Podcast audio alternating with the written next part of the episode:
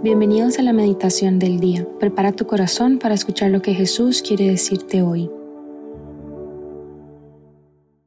En el nombre del Padre y del Hijo y del Espíritu Santo. Amén.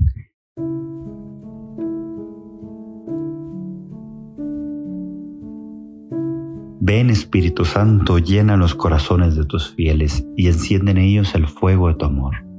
Envía tu Espíritu Creador y se renovará la faz de la tierra.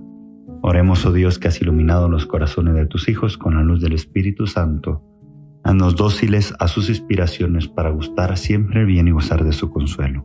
Por Cristo nuestro Señor. Amén. El Evangelio que vamos a meditar hoy, que es viernes primero de mes, viernes primero de diciembre, es el Evangelio según San Lucas 21, del 29 al 33.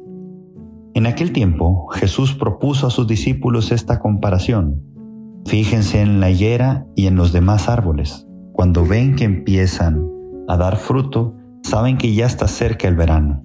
Así también, cuando vean que suceden las cosas que les he dicho, sepan que el reino de Dios está cerca. Yo les aseguro que antes de que esta generación muera, todo esto se cumplirá.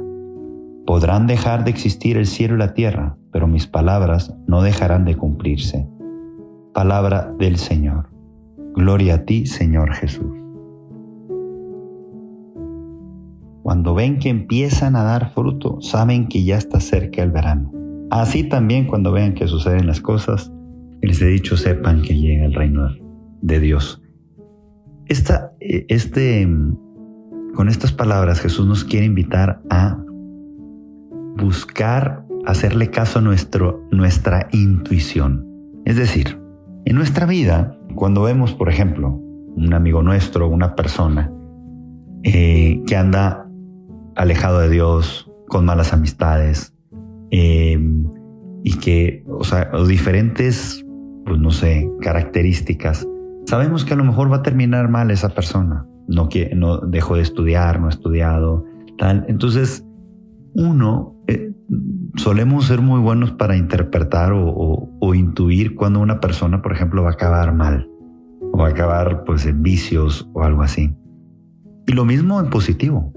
Vemos una persona muy chambeadora, que, le echa muchas ganas al trabajo, que es muy disciplinado, que esto y el otro, o que es bueno para hacer negocios, pues decimos, este va a ser un exitoso, y por la intuición de algunas características y por la experiencia uno sabe que esa persona a lo mejor va a ser bueno para los negocios o lo que sea. Es decir, Dios nos ha dado la intuición por algo y, y a veces hay mucha gente que la sabe utilizar muy bien y puede intuir por experiencia y por diferentes circunstancias de, que, de lo que ha visto que ha sucedido. Esa misma intuición, ¿por qué no la usamos a veces para nosotros mismos? Es decir, si nosotros queremos ser santos y decimos, no, sí quiero ser santo y tal, de verdad, ahora sí, y además de rezar, que, que la oración es muy importante, tú no pones los medios, no ponemos los medios, es decir, no formamos la voluntad, no tratamos de, de buscar esos medios espirituales para seguir creciendo.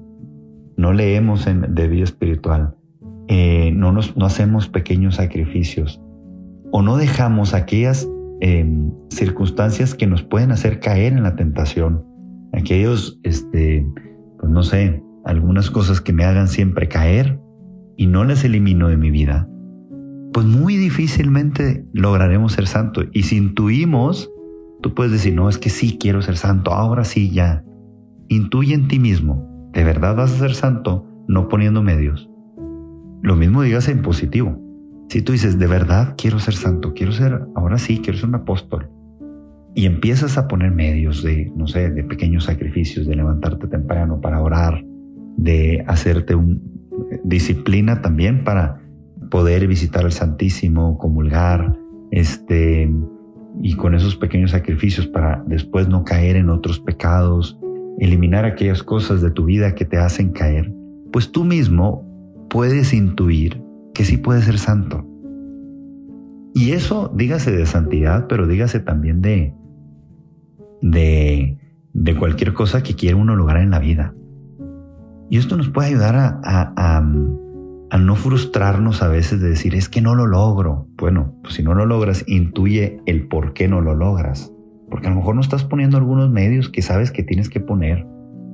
No sé, es muy fácil, por ejemplo, cuando uno ve a una persona y tiene malas amistades, que hablábamos al inicio, decir, y va, va, va en mal camino. O sea, no, no va en mal camino, pero probablemente cae en algún vicio o lo que sea. ¿Por qué tú a ti sí te das licencia de tener malas amistades y decir, no, a mí no me pasa nada? No dices eso, pero en el fondo tú dices, no me pasa nada. Yo, o sea, sé que no voy a caer y tal.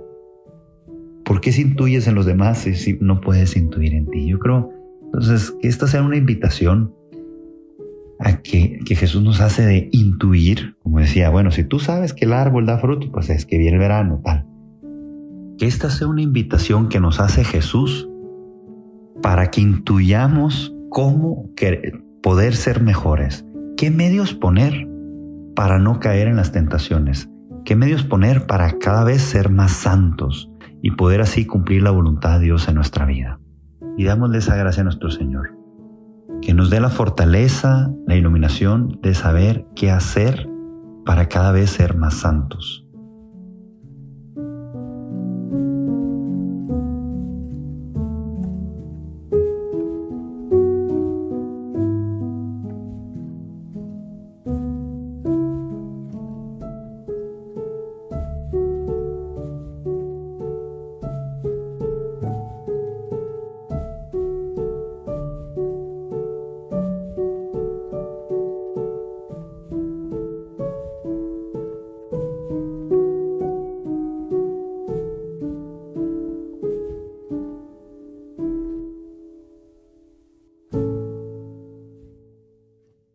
damos gracias, Señor, por todos tus beneficios, a ti que vives reinas por los siglos de los siglos. Amén. Cristo Rey nuestro, venga a tu reino. María, Reina de los Apóstoles, enséñanos a orar. En el nombre del Padre, y del Hijo, y del Espíritu Santo. Amén.